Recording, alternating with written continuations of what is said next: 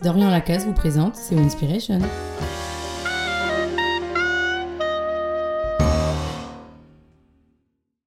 Le burn-out nous fait voir une psyché épuisée, un esprit vidé de son oxygène par une flamme trop gourmande, une combustion humaine.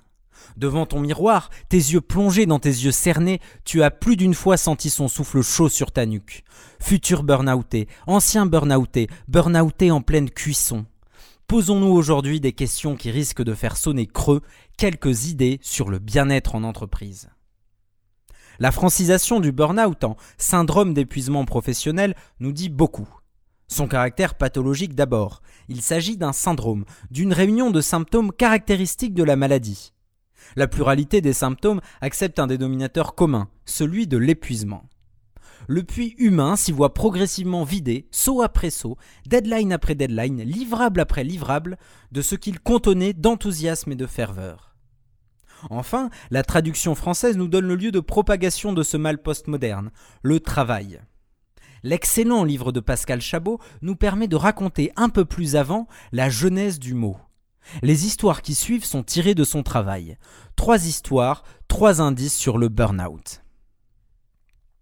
La première est celle du psychiatre Herbert Freudenberger. Freudenberger passe plus clair de son temps au travail. En plus de ses consultations quotidiennes, il aide les parias et les toxicomanes new-yorkais dans une free clinique à partir de 18h, puis les membres du personnel jusqu'à 2h du matin. Les toxicomanes dont ils s'occupent, consumés par leurs addictions, immolent leur vie à l'autel de la drogue. Ils sont burned out. Peu à peu, notre docteur reconnaît en lui-même les symptômes de ses patients. Lui aussi se sent vidé, et il n'est pas le seul. Ses collègues soignants ressentent aussi cet épuisement profond. Premier théoricien clinique de la métaphore du burn-out, Freudenberger écrit ces mots. Je me suis rendu compte que les gens sont parfois victimes d'incendies, tout comme les immeubles. Sous la tension produite par la vie dans notre monde complexe, leurs ressources internes en viennent à se consumer comme sous l'action des flammes, ne laissant qu'un vide immense à l'intérieur. Le burn-out tient de l'incendie. Ce qui brûle en nous, c'est la volonté d'agir et l'énergie pour le faire. Il tient aussi de l'addiction. Le travail peut devenir une monomanie toxique aussi sûrement que l'héroïne dans le New York des années 70. Ce qui n'est pas peu dire. L'histoire du burn-out se confond aussi avec l'histoire religieuse, dans la notion d'acédie, nom original du péché capital de paresse. L'acédie a progressivement disparu du langage courant, son idée s'est dissoute dans la mélancolie, dans la dépression. Péché monastique par excellence, il désigne le désintérêt pour la prière et la lecture des Écritures saintes. Pour la comprendre, il faut se figurer un pénitent qui se demanderait tout à coup À quoi bon? Le sens s'est dérobé sous ses pieds de croyants. Là où se tenait le Verbe divin, il ne trouve plus qu'une suite de mots humains, trop humains, trop absurdes. La tristesse de Dieu frappe le moine au cœur de ce qui formait sa vie. Un rythme routinier de prières successives brusquement détruit par une arythmie généralisée. Le moine devient mélancolique, il contemple rêveur l'effondrement du monde. Acédie et burn-out ont en commun d'être des maladies du trop, Trop d'ascèse, trop de travail. Dans les deux cas, une pratique excessive entraîne un rejet radical. L'acédie éloigne de nous l'idée que le burn-out serait le masque d'une paresse, d'un manque de motivation, d'un manque de désir. Au contraire, il est la marque d'un surplus. Surplus d'ambition, surplus d'activité, boulimie du faire. Les deux notions ont en commun la perte de foi. Prenons un exemple moderne celui du cadre consciencieux au bureau. Il rit autour de la machine à café, parle à ses collègues, consulte les mails, assiste aux réunions, fait du sport le soir, achève son travail avant de dormir. S'il agit autant, s'il s'agite autant, c'est qu'il trouve un sens profond à son activité. Son travail fait plus que lui plaire, il croit profondément en ce qu'il fait. Comme le moine d'hier, il a foi en son activité, le travail l'émancipe, le comble, forme son monde. Certes, la pression est forte. Ses proches lui ont bien dit qu'il maigrissait, que ses traits s'étiraient. Lui, un rien bravache, répond qu'il tient le coup. Pourtant, un jour, le voilà prostré sur sa chaise, incapable d'arrêter un torrent de larmes qui emporte tout avec lui. Il pleure comme pleurent les jeunes enfants, s'effondre comme se brisent les pierres. Il se redressera, se retrouvera. Une chose cependant est perdue pour lui à jamais. La foi aveugle en son travail. Les failles de son entreprise sont mises à nu. Comme le mélancolique, il fait preuve d'une douloureuse lucidité. Les techniques managériales lui donnent la nausée. Sa longue liste de mails lui paraît vaine. Chabot le dit bien mieux que je ne saurais le faire. La croyance dans le système est définitivement ébranlée. Le burn-out est toujours une remise en cause des valeurs dominantes. Il génère les nouveaux athées du technocapitalisme. Sans aller aussi loin, contentons-nous de remarquer qu'après le burn-out vient le temps de la remise en question, de la recherche d'un travail plein d'un sens nouveau, de valeurs nouvelles. On peut l'interpréter comme une guérison. C'est dans cette direction que pointe notre dernière histoire. Graham Greene, dans A Burnt Out Case, dévoile une autre facette du burn-out. On peut y suivre le personnage Kerry, architecte catholique de génie, qui ne veut être ni architecte ni catholique, se cachant du monde dans une léproserie perdue du Congo belge. Un docteur y appelle le lépreux guéri a burnt out case. Sa maladie a achevé de consumer ce qu'il y avait en lui de malade. Ses jambes, ses pieds infectieux sont tombés, les parties de son être qui menaçaient l'ensemble ne sont plus.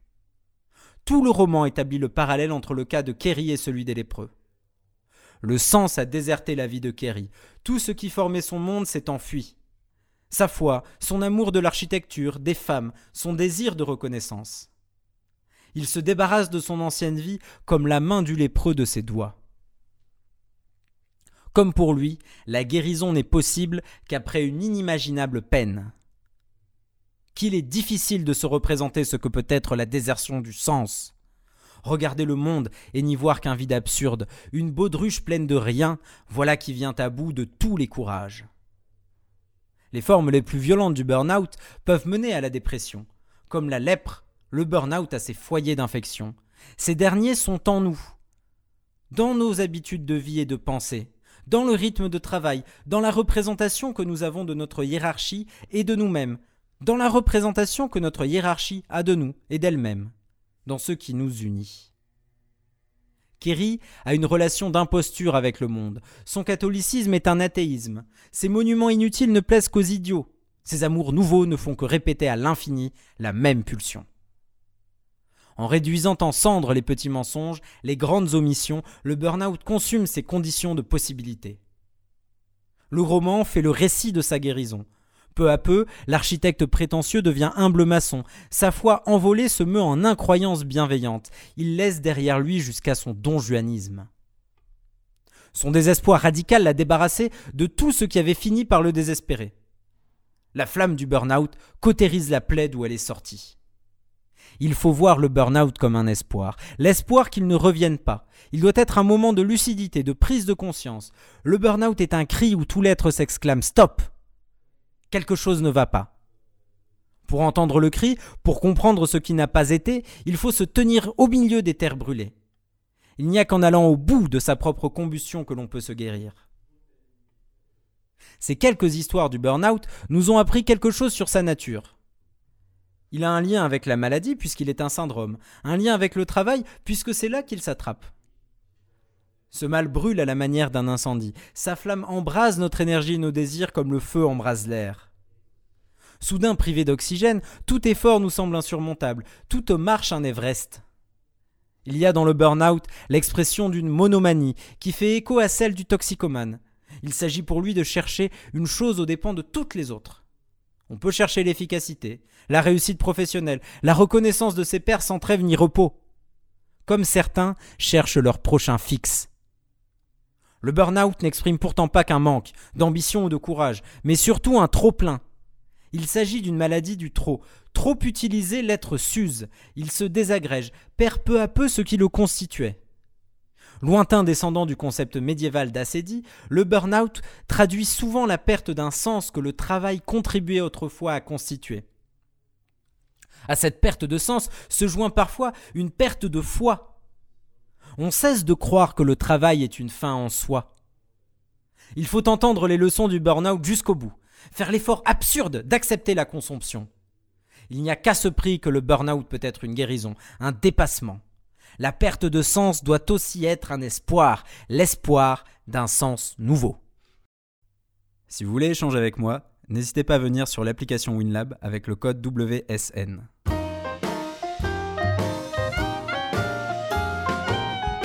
Retrouvez plus de Winspiration sur winstead.org.